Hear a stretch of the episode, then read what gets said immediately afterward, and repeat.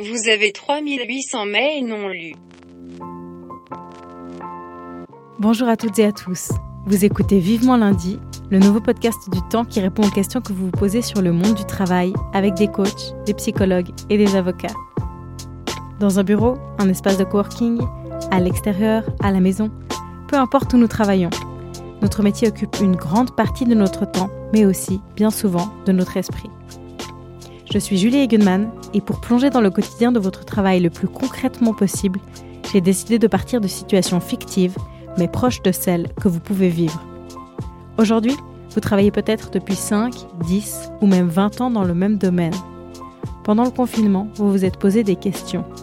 Vos journées devant l'ordinateur vous semblaient ne plus avoir de sens. Vous vous êtes mis à tout envisager. Changer d'entreprise, vous reconvertir dans le social ou lancer votre propre affaire en brassant des bières. Depuis, ces idées vous hantent, mais vous ne parvenez pas à y voir clair. Alors vous vous demandez comment réussir son virage professionnel sans se prendre le mur? C'est ce à quoi nous allons tenter de répondre dans l'épisode d'aujourd'hui avec Patrick Santilli. Il est psychologue, conseiller d'orientation professionnelle et coach.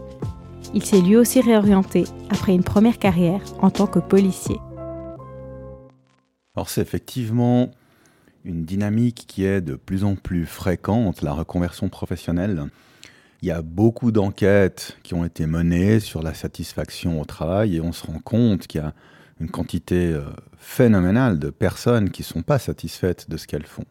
Une des choses qui explique ça, c'est que le monde du travail a évolué et aussi notre façon de vivre le travail a évolué. C'est-à-dire que par le passé, on peut dire que d'avoir un salaire, c'était quelque chose qui était euh, suffisant. On était heureux d'avoir un salaire. Et puis aujourd'hui, on se rend compte en fait que d'avoir un salaire, ça suffit plus. Les gens ont envie de se réveiller le matin et d'avoir du sens à leur quotidien. Et cette quête de sens, peu importe qu'on ait 40, 45, 50 ans, il y a un moment donné où effectivement on se rend bien compte qu'il y a pas mal d'années encore qui seront devant nous et que chaque jour qui n'est pas satisfaisant est quand même un jour qui est pesant. Et donc, oui, à tout âge, il y a des gens qui arrivent pour se positionner face à des projets de reconversion professionnelle.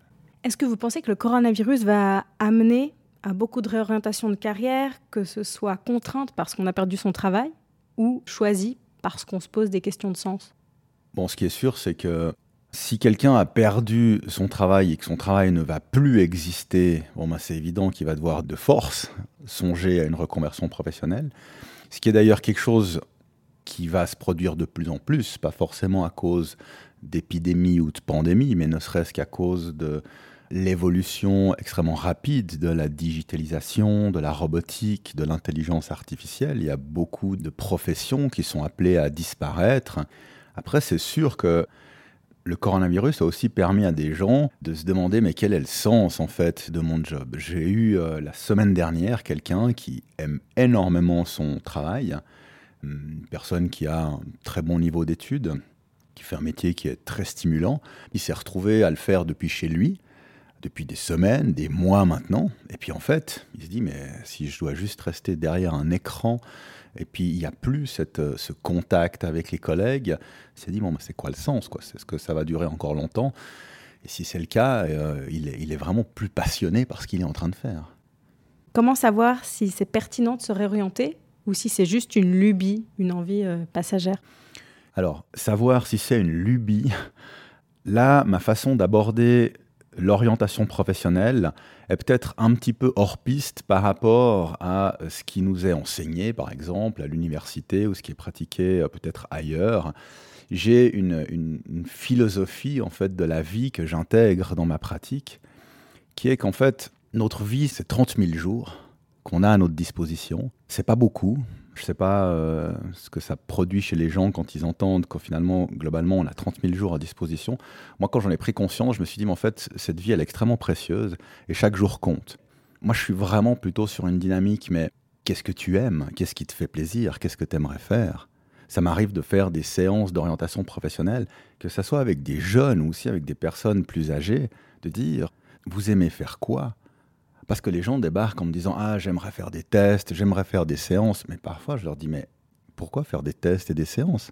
Qu'est-ce que vous aimez faire? Qu'est-ce qui vous donne du sens? Qu'est-ce qui vous fait vibrer? Et là, on se rend compte que beaucoup de personnes ont au fond d'elles une passion, une envie de faire quelque chose. Mais immédiatement après, il y a des peurs, il y a des croyances limitantes. Et ça, c'est tout un autre travail. Ça, c'est plus un travail d'accompagnement en coaching pour permettre à la personne qu'elle puisse faire ce qu'elle a envie de faire. Je vois pas vraiment des lubies. Si quelqu'un a une passion, si quelqu'un a envie de faire quelque chose, qu'il le fasse. Parce que si c'est une lubie, il ne le saura pas en restant assis sur un canapé en discutant. Il le saura en faisant. Et peut-être qu'une personne se sera lancée dans une voie, elle le fera pendant un an, elle le fera pendant deux ans, elle le fera pendant cinq ans, puis elle se dira, en fait, j'ai rien à faire là. Et puis ensuite, elle fera autre chose. Il faut aussi dire que Aujourd'hui, faire une reconversion professionnelle, il faut aussi la faire avec la vision du monde actuel, des opportunités qu'on a aujourd'hui. Ça ne veut pas forcément dire faire une reconversion ou faire une évolution de carrière, parce qu'il n'y a pas que la reconversion. Parfois, il y a simplement le fait de dire comment je peux faire évoluer ma carrière différemment, quelle autre chose je peux intégrer à ma vie, peut-être pas quitter ce que je suis en train de faire, peut-être réduire un temps de travail et développer quelque chose d'autre à côté. Ça, c'est aussi une des stratégies que je mets en place avec certaines personnes qui, effectivement, si euh, vous avez une famille à charge, que vous avez 45 ans, vous pouvez pas dire bon, moi je plaque tout et puis je reprends des études à plein temps. Il y a une réalité, c'est que euh, le frigo il va se remplir comment? Mais parfois, il y a cette possibilité de dire, OK, je réduis mon temps de travail et je développe, je crée quelque chose à côté. Et ça, c'est des options qui sont possibles. Et ensuite, on peut continuer à réduire son temps de travail dans l'activité salariée qu'on a, peut-être développer quelque chose plus sur le côté indépendant, entrepreneurial, et puis voir si finalement l'activité d'indépendant, entrepreneurial, euh, marche bien, et puis donc réduire encore davantage son temps de travail. Et vous pouvez comme ça tout d'un coup basculer euh, sur une autre filière. Pas besoin de faire un espèce de cut-off euh, brutal. Donc il y a tout un répertoire en fait entre ces deux extrêmes qu'on peut sélectionner. Les deux extrêmes, ça serait je bouge pas et puis je continue à faire ma routine quotidienne qui me satisfait plus, ou alors j'envoie tout balader et puis je me lance dans une aventure dont je connais encore rien. Entre ces deux extrêmes, il y a vraiment tout un répertoire possible d'options. Vous suggérez une transition finalement en douceur avec différents pourcentages peut-être pour éviter trop de risques d'un coup? C'est marrant que vous évoquiez la question du risque parce que le risque, ça fait partie de l'aventure. Et les personnes qui essayent de faire une transition de carrière, généralement ce qu'on se rend compte, c'est qu'elles sont entravées parce qu'elles veulent trop de certitude et que c'est vrai que la, prise de risque fait peur. On est dans un monde où on parle énormément de garanties, de sécurité, il faut s'assurer, se réassurer, etc. C'est important, la sécurité. Mais à quel degré? De quoi est-ce que j'ai besoin comme sécurité?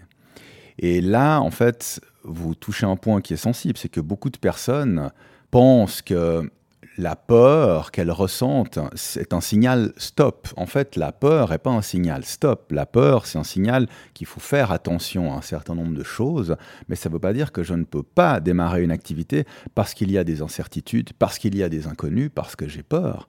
Toute aventure de vie enthousiasmante est accompagnée de peur.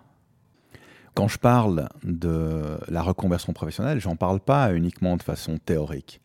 Je sais que c'est pas facile, je sais exactement quels sont les risques, je sais quels sont euh, euh, les enjeux, mais à nouveau, tout revient finalement à cette question qu'est-ce que j'ai envie de récolter dans ma vie et qui j'ai envie d'être aussi pour ma famille?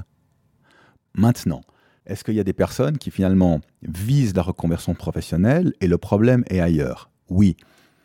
Il y a beaucoup de personnes qui viennent avec une volonté de se reconvertir, qui me parlent de leur insatisfaction dans leur activité professionnelle. Ce que j'ai pu observer, c'est que bien souvent, des personnes qui sont insatisfaites dans leur vie le sont à cause de divers paramètres.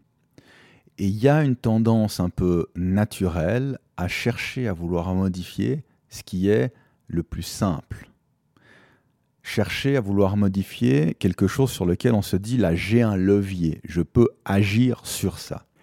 Et régulièrement, je rencontre des personnes qui viennent me parler d'insatisfaction professionnelle avec une volonté de tout chambouler. Et lorsque j'interroge d'autres éléments de leur vie privée, comme par exemple leur vie de couple, bah, il n'est pas rare que tout d'un coup on tombe effectivement sur une situation de couple qui est catastrophique, voire des larmes qui commencent à couler simplement lorsque je demande à combien vous évaluez votre satisfaction dans votre vie de couple sur une échelle de 0 à 10.